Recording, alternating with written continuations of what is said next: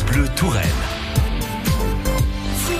Il est 8h47 sur France Bleu Touraine. Euh, Beauval Nature, votre rendez-vous au cœur du zoo parc de Beauval avec France Bleu Touraine, France Bleu Orléans et France Bleu Berry.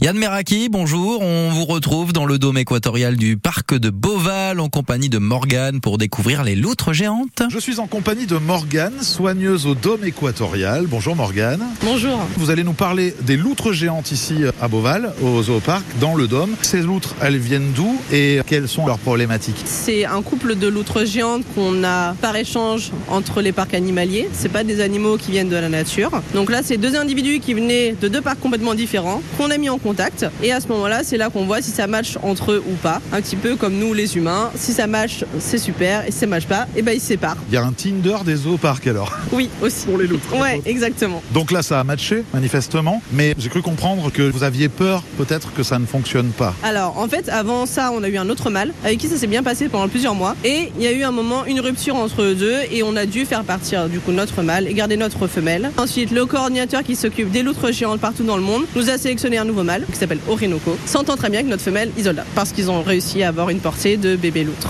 Et cette portée, elle est plutôt récente alors? Effectivement, là, ils ont 4 mois et demi passés. Ça a été une gestion un petit peu compliquée, tout simplement parce que c'est des animaux qui sont assez stressés par leur environnement lorsqu'ils ont des petits, parce qu'il faut vraiment les mettre à l'écart pour pas qu'en fait il y ait des soucis par la suite, notamment de les abandonner. Ce qui s'est passé déjà durant les deux premières portées. Et en fait, là, la troisième portée, on a mis toutes les chances de notre côté en les isolant du public pendant deux mois. Et il y avait seulement deux soigneurs qui s'en occupaient, donc ils étaient habitués à voir et à entendre la voix. Et au bout de deux mois, on a réussi à les lâcher dans l'enclos devant le public. On a quatre loges où elles ont quatre petites niches où elles peuvent vraiment s'occuper des bébés. Très peu de lumière, très peu de bruit. On avait coupé beaucoup de cascades par exemple pour vraiment isoler le bruit, qu'il y ait vraiment quelque chose qui soit vraiment le plus neutre possible pour eux. Les petits euh, ont découvert l'enclos petit à petit. C'est vrai qu'ils étaient pas encore habitués à un bassin aussi profond, donc il leur a fallu un petit peu de temps pour s'habituer déjà à la profondeur, faire des apnées de plus en plus longues au fur et à mesure du temps, et aussi apprendre à se déplacer dans un grand bassin au final. Et euh, maintenant ils explorent toutes les zones et ils imitent énormément bien les parents. Ils apprennent à se sécher le pelage à certains endroits qui sont beaucoup plus secs, ils apprennent à dormir à des lieux qui sont plus propices pour eux euh, à être au calme,